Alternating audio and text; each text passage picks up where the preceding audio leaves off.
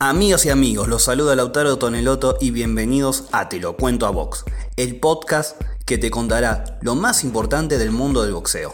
Todos los martes y jueves podrás encontrarnos en tu plataforma de podcast preferido para enterarte de todo lo que pasa en el deporte de los puños. Comencemos.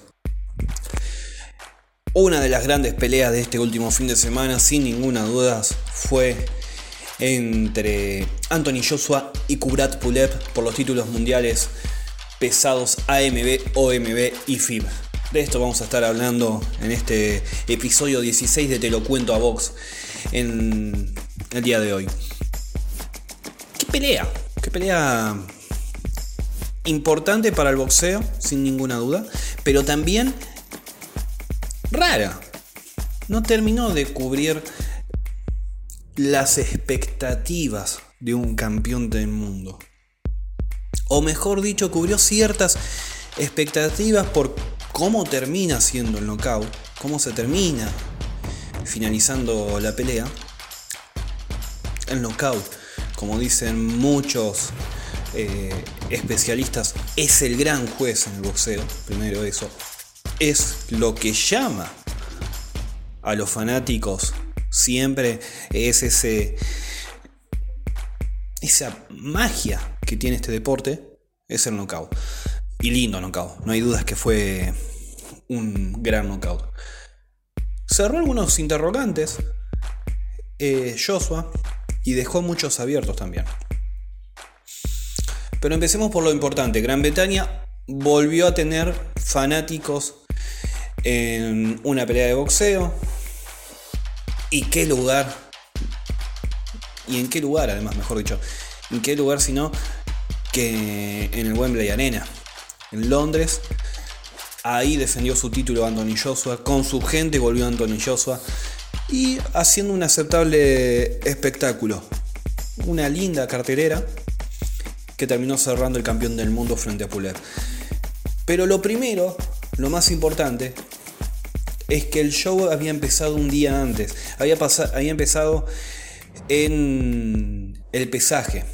Si algo caracteriza a Joshua es no perder las riendas ni la serenidad que, tiene acostumbrado a tener, típico, me animo a decir, de un caballero inglés. Era un caballero. Pulev empezó a decir, te voy a derrotar, te voy a frenar, te voy a ganar y Joshua empezó a calentar el combate. Reaccionó a esos tiros que le lanzó Pulev y el combate fue distinto. Cambió, hizo un clic diferente. Lo de Pulev fue bueno para el espectáculo. Fue bueno que haya un ambiente un poco más caliente. No un ambiente que en el primer combate, hasta me animo a decir en el segundo entre Andy Ruiz y, y Anthony Joshua. Si uno veía los portes físicos de los dos peleadores el año pasado, hasta memes salieron en relación a ese combate. Era bueno la llegada del campeón tratando de conquistar, empezar a conquistar Estados Unidos con el boxeo. Bueno, se llevó una linda sorpresa. Pero ese, ese ambiente caliente, ese ambiente picante, eso que lleva de un lado para el otro, Tyson Fury, Deontay Wilder, Ryan García. Eh, eso que llevan ellos, llevar el show, Teófimo López se me estaba yendo, el mismo Gervonta Davis, ese, ese condimento especial que es necesario en el boxeo, no estaba con Joshua. Ni en la pelea contra Andy Ruiz, ni en la primera, ni en la segunda, ni en esta tercera. Pulev lo puso y eso hace que el ambiente sea diferente y que sea más atractivo. Ahora, hablando en el combate. Y yo pregunto y se lo pregunto a ustedes. ¿Te gustó la pelea? ¿Estuvo a, ¿Estuvo a la altura de las expectativas? El combate de Joshua frente a Pulev. O mejor dicho, la actuación de, de Joshua. Repito, para mí cumplió. Anthony Joshua cumplió frente a Kubrat Pulev no, no la pasó mal, soportó el golpe de, de Pulev, los únicos golpes que entraron, los soportó y ganó por la vía rápida. Y ganó claramente. Ahora, ese era un interrogante, si iba a soportar la mano. Si al intercambio una mano que no golpea tanto como la de Pulet, porque los pesados son pesados y el riesgo knockout siempre está, es si, bueno, contra un peleador como Pulet voy a poder soportar la mano. Se la soportó. Y por otro lado, uh, hay dos cuestiones. Lo lanza, lo tira a la lona Joshua en dos oportunidades a Pulet y no lo liquida en el, cuarto. No lo liquida en el quinto, no lo liquida en el sexto, en el séptimo ni en el octavo, recién en el noveno. Con un uppercut que siempre entró en la pelea. Ahí está también la viveza de ir cambiando los planes por parte de Joshua. Un peleador que había encontrado algo en la larga distancia, se metió en la corta, le costó porque trabó y también él trabó para que no golpee Pulev. Pero a lo que voy a hacer lo siguiente, eh, pudo transformar su, su plan de pelea, si no era desde la larga distancia, porque iba a achicar Pulet pudo transformarlo y con el upper empezó a encontrar la pelea. Pero desde que lo tiró hasta el noveno pasaron varios minutos. Ese es el interrogante que deja Joshua. Les costó varios asaltos golpear con claridad. Lo lanzó en esos asaltos, pero lanzó, en, quiero decir, en el tercer asalto. Pero después no, no lo conectó de manera continua si es que hubo manos claras por parte del británico. No lo conectó al búlgaro de manera continua. No pudo. No lo encontró. Esa es la realidad. Y le costó una serie de asaltos darse cuenta de, bueno, el uppercut, empezar a utilizarlo. Está bien que Pulev hizo lo suyo, trabó, ensució la pelea, que fue lo único que hizo. Es más, antes de que lo tire, salió corriendo, le dio la espalda, le hicieron cuenta. Era para decir se terminó la pelea. A pesar de todo eso, Pulev se la rebuscó, trabó y Joshua no lo pudo descifrar recién en el noveno. Detalle a tener en cuenta. Porque es verdad, gana con un gran knockout Anthony Joshua. Pero ante eso, ante esa realidad, queda expuesto para un futuro combate. Y ahora nos metemos en otro tema. En lo que fue, después de ese gran knockout, un excelente uppercut, lo termina llevando a la lona, listo, abrazo, baja con y saluda a Floyd Mayweather. Ese detalle, ni siquiera ir a saludar a su, eh, a su rival, baja, lo saluda a su amigo, por decir, eh, a Floyd Mayweather, hablan un par de palabras, sube de nuevo. Y palabras más, palabras menos, el campeón está de vuelta. Y mirando en un futuro a Tyson Fury. Las palabras de, de Joshua fueron muy claras. Por supuesto que quiero el desafío, si tiene que ser Tyson Fury, que sea. Es más, lo desafió al periodista diciéndole, bueno, ¿qué? haceme la pregunta que tenés que hacer. Porque la pregunta que le habían hecho es, ¿qué querés en el, qué viene en el futuro? No, no, eso de sí, decilo. Un poco más faltaba que le diga Joshua. Obviamente Fury respondió el mensaje, se sabe muy bien. Quiero la pelea, te voy a no quieren en tres rounds. Esas fueron las palabras de del rey de los gitanos. Ahora, en un futuro, Joshua va a sufrir esta pelea contra Fury. Porque Fury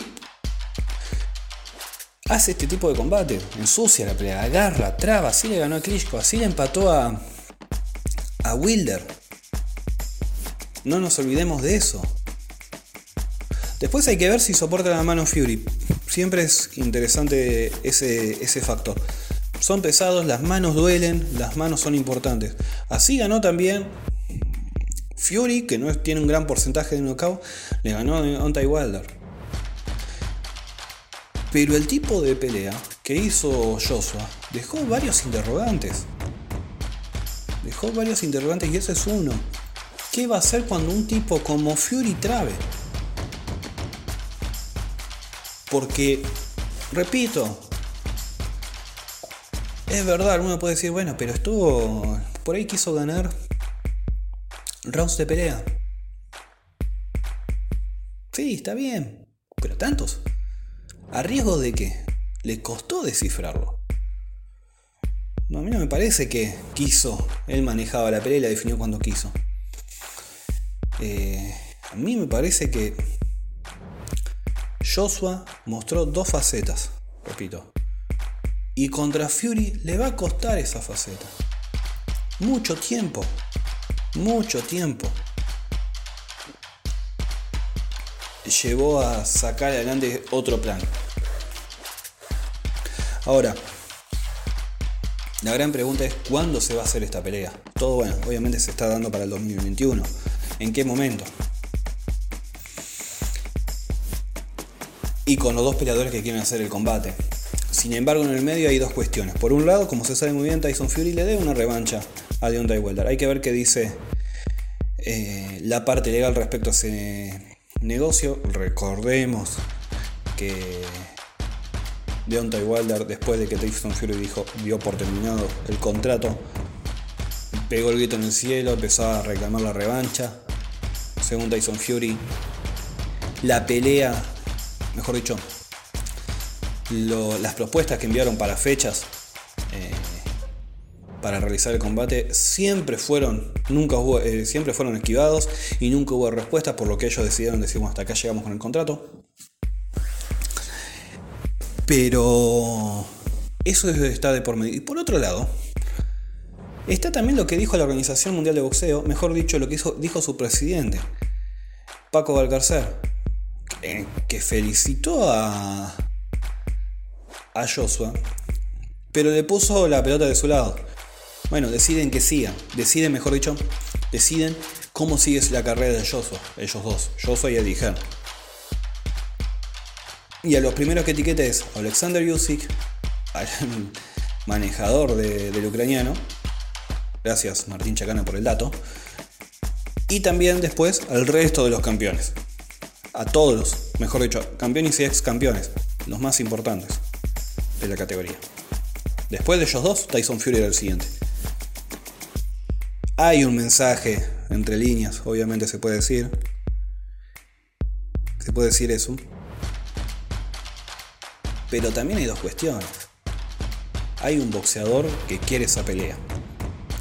Hay un, hay un tema de deportivo, de ganarla al mejor. Porque no hay dudas que le ganó en su momento al mejor y le aguantó la mano más pesada al mejor rey de los quintanos.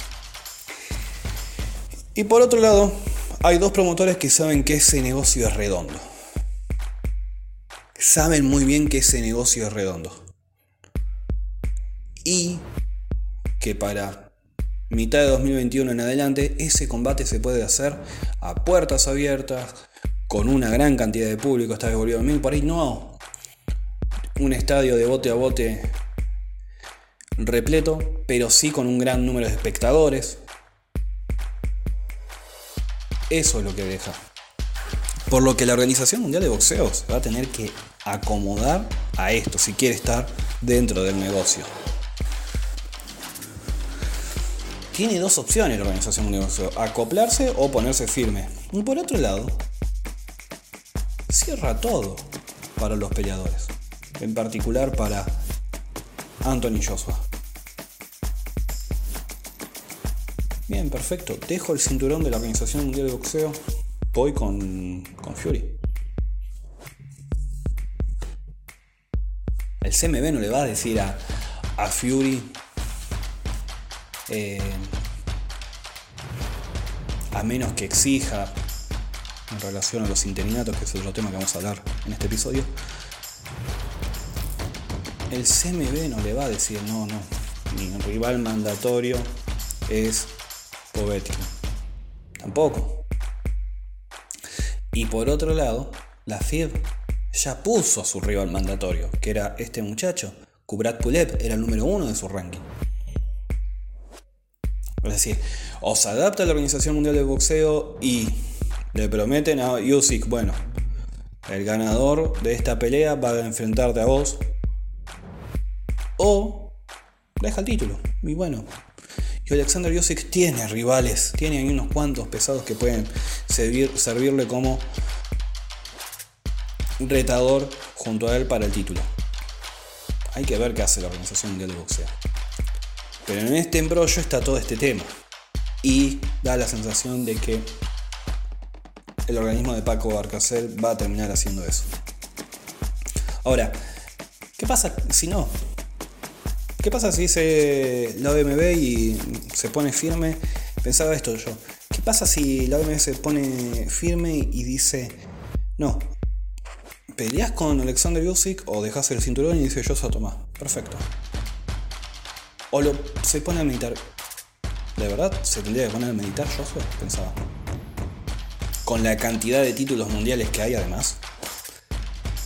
Supongamos que dice que, que se siente y lo piensa. La Asociación Mundial de Boxeo le va a decir que sí, obviamente. Va a agachar la cabeza. La FID va a decir que sí y el CMB va a decir que sí. Es decir, de los cuatro organismos más importantes, los tres los tendría él. Y por otro lado, lo más importante en esta actualidad del boxeo, en esta época del boxeo, son los nombres. Son los nombres. Joshua dejó claro que contra un rival como este le soportó la mano. Eso dejó claro Joshua. Hay que ver si le aguanta la mano Fury, eso por un lado. Tiene un bajo porcentaje de knockout. Pero por otro lado, le tiene que ganar al mejor de la actualidad Joshua. Ese es el debe de Anthony Joshua. Y, por, y, además, y además, es un negocio que cierra para las dos partes, no hay duda de eso. Es decir, Joshua tranquilamente le dice al DMB, o vamos por acá, o te dejo el cinturón y nos vemos en otro momento y vemos qué hacemos después. Pero Joshua está en el debe para el boxeo. Además, Joshua tiene que demostrar que le puede ganar en el mejor momento, porque está en su mejor momento Tyson Fury. Aunque está grande y toda la historia, y bueno. Pero tiene que demostrar que le puede ganar al mejor. Fury, mejor dicho, a Fury no le regalaron el puesto de mejor, se lo ganó en el ring, le ganó al mejor o a la mejor pegada. Soportó la pegada, algo que no pudo hacer frente a un desconocido Andy Ruiz, Anthony Joshua, no le soportó la pegada, le soportó la pegada en dos combates, fue a la lona en el primer combate, se levantó, logró un empate que era demasiado, casi a mejor dicho, logró el empate de Onta Wilder. Y después le ganó, y por la vía rápida. Eso tiene que demostrar a Joshua. Ganarle al mejor quien soportó, quien viene, mejor dicho, de soportarle la mano a Deontay Wilder. Si no, digamos, ¿qué? Ir a enfrentar al campeón interino